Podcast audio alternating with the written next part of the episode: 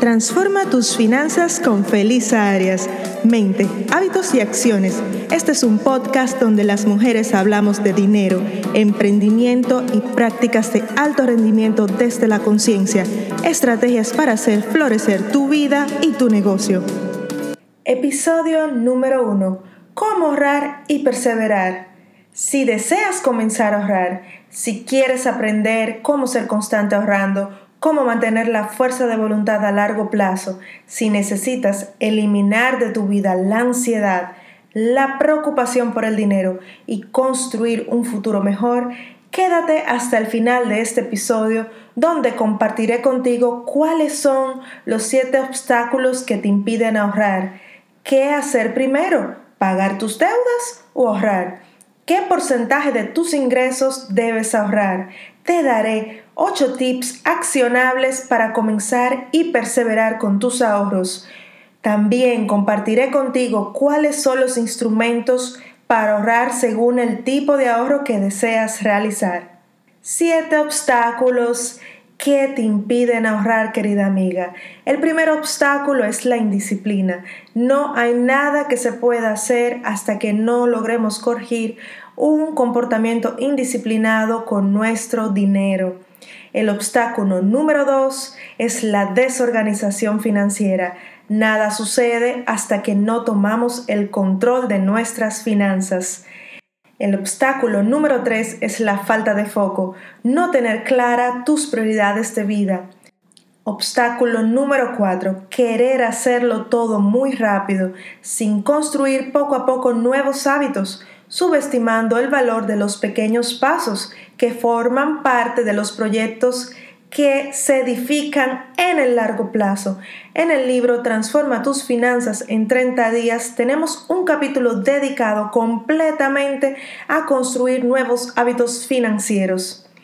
El obstáculo número 5 es buscar la gratificación inmediata antes que los resultados a largo plazo.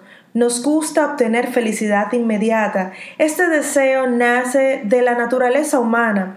Disfrutamos de ese subidón de dopamina que nos provoca lo inmediato. Por eso, ahorrar implica un cambio en nuestro comportamiento, un reemplazo de viejos hábitos por hábitos nuevos.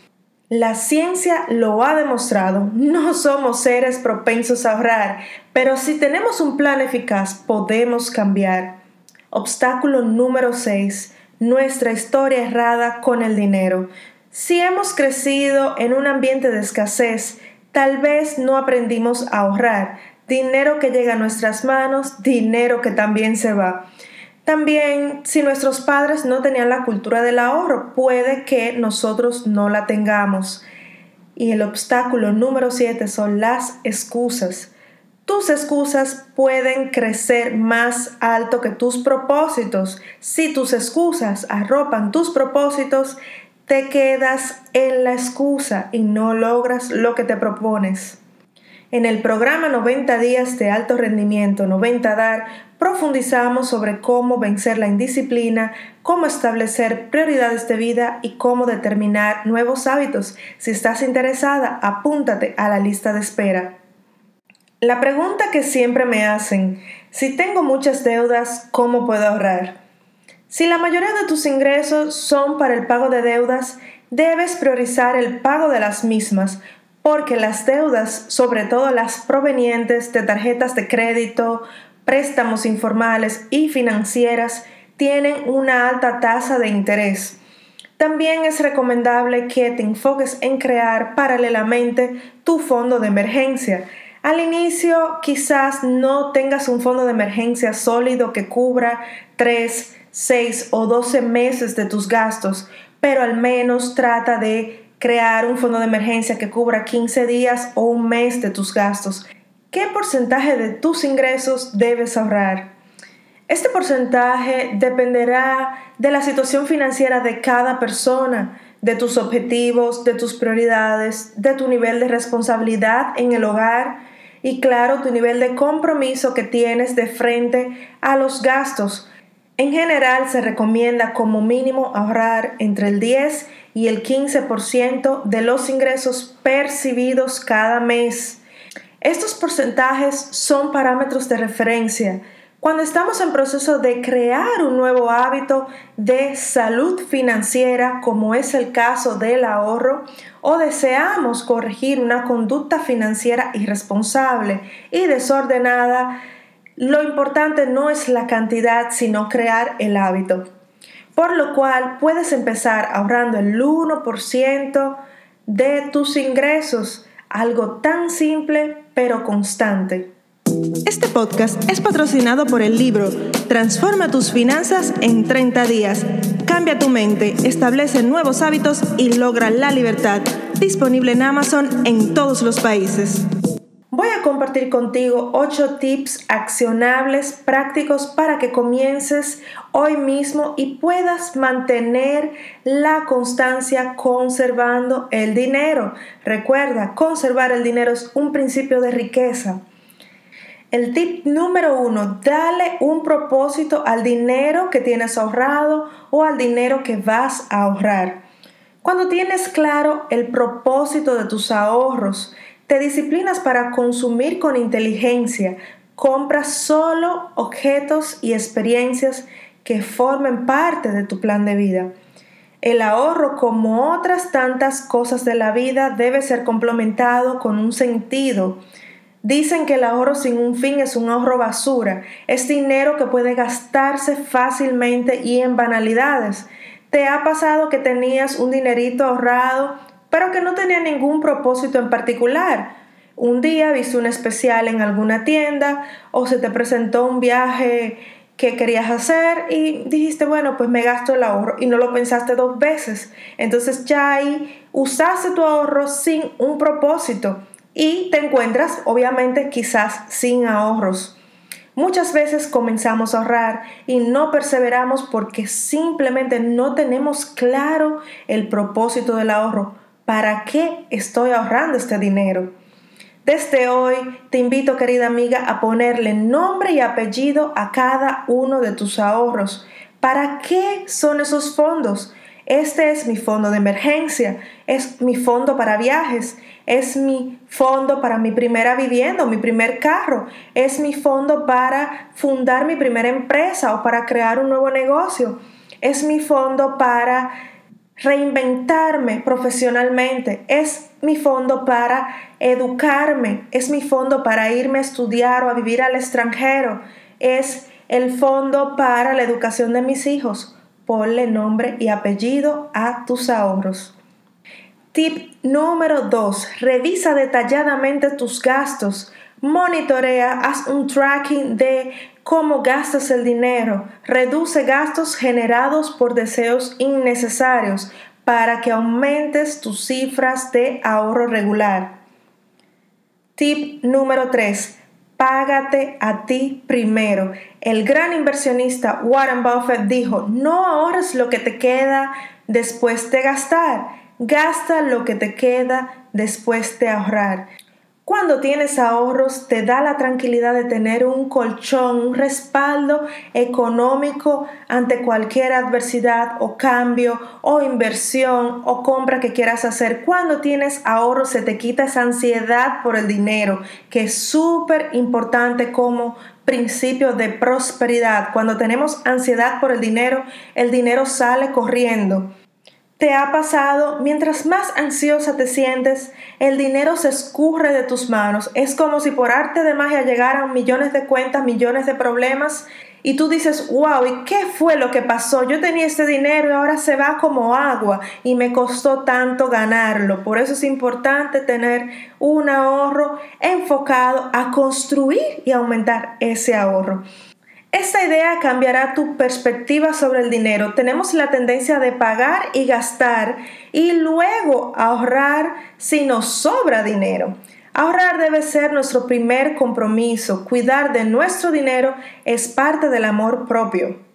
Tip número 4. Pon tu ahorro en una cuenta separada de tus gastos. Crea una cuenta para tu libertad. Envíale al universo un mensaje fuerte y claro de que estás comprometida a lograrlo, de que tú mereces una vida de excelencia. Separa siempre tus gastos de tus ahorros. Evita tener tus ahorros junto a tu cuenta de gastos. Tip número 5. Automatiza tus ahorros. Si tienes un ingreso fijo o una fecha estimada para percibir tus ingresos, programa en tu cuenta un pago recurrente hacia tu cuenta de ahorros.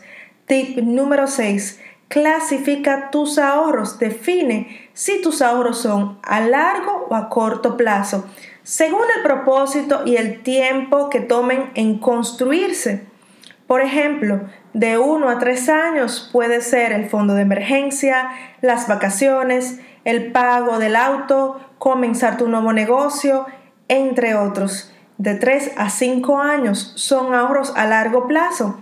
Es decir, que este puede ser el ahorro para el pago inicial de una vivienda o para comprar la vivienda completa, mudarte de país, para tu jubilación, sí, Tú puedes decidir cuándo puedes jubilarte, no tienes que esperar que el Estado te jubile. También puede ser el ahorro para forjar una mejor educación para tus hijos. Tip número 7. Cuando percibas dinero extra, incrementa tu ahorro. Es decir, si tus proyecciones de ventas han sobrepasado los ingresos, si te aumentaron el salario o si recibes dinero de una fuente inesperada, es momento de incrementar tu capital de ahorros. No cometas el error de subir tu nivel de vida cada vez que recibes dinero inesperado o recibes un aumento de salario. Recuerdo que las personas siempre me preguntaban, ¿qué harás? ¿Vas a cambiar de carro? ¿Vas a mudarte de sector? ¿Vas a comprar una casa?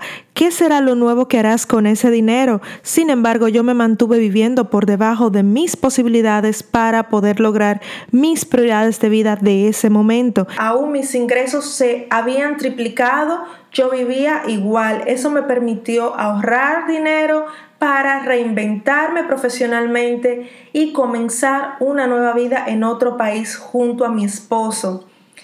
Una de las leyes de Parkinson establece los gastos aumentan hasta cubrir todos los ingresos. Por eso, la libertad financiera dependerá de tu disciplina para administrar inteligentemente tu dinero, porque ganar más dinero no será suficiente si gastas de la misma manera descontrolada. Ahorrar para pagar el inicial de una ahorrar para pagar el inicial de una casa, crear un fondo de emergencia o costear unas vacaciones bien merecidas pueden parecer una meta imposible de alcanzar puedes conseguir tus objetivos más ambiciosos si trabajas para conseguirlos de forma gradual, incluso con pequeños incrementos o dando saltos cuánticos. Tip número 8. Cada vez que recibas dinero, si es posible, no lo utilices por 24 horas. Trata de dejar ese dinero en tu cuenta sin ir a gastar descontroladamente por emoción porque has recibido dinero como si fuese una fiesta. Aprenderás a ser más disciplinada, le enviarás al universo un mensaje claro de que eres una persona que tiene autodominio, autocontrol de sí misma. Bajarás tu nivel de ansiedad por gastar y de efectuar compras compulsivas. Te sentirás orgullosa de ti misma. Comenzarás a operar en otros niveles con tu dinero. Ahora bien, ¿cómo elijo la mejor herramienta para ahorrar mi dinero? La herramienta que funciona mejor para ti dependerá del tipo de ahorro en el cual estás trabajando. Recuerda que dividimos el ahorro a corto plazo y a largo plazo. Corto plazo de 1 a 3 años, largo plazo de 3 a 5 años. Por ejemplo, en el caso del ahorro a corto plazo, para tener liquidez disponible no invertirás el dinero en títulos o instrumentos financieros que te paguen a largo plazo. Asegúrate de invertir tu dinero o de guardar tu dinero en instrumentos financieros que te permitan disponer de él en lo inmediato. Tales como una cuenta de ahorro, fondos de inversiones con facilidad para retirarte cuando tú lo necesites. Incluso hay fondos de inversiones que puedes retirarte en un mes. Certificados a corto plazo. Algunos bancos también ofrecen la opción de congelar una suma de dinero dentro de tu misma cuenta. A veces se llama dinero aparcado. En el caso de los ahorros de largo plazo, puedes asumir mayores riesgos. También es conveniente que recibas un retorno de tu dinero, porque de lo contrario el dinero en el banco sin reinversión se devalúa.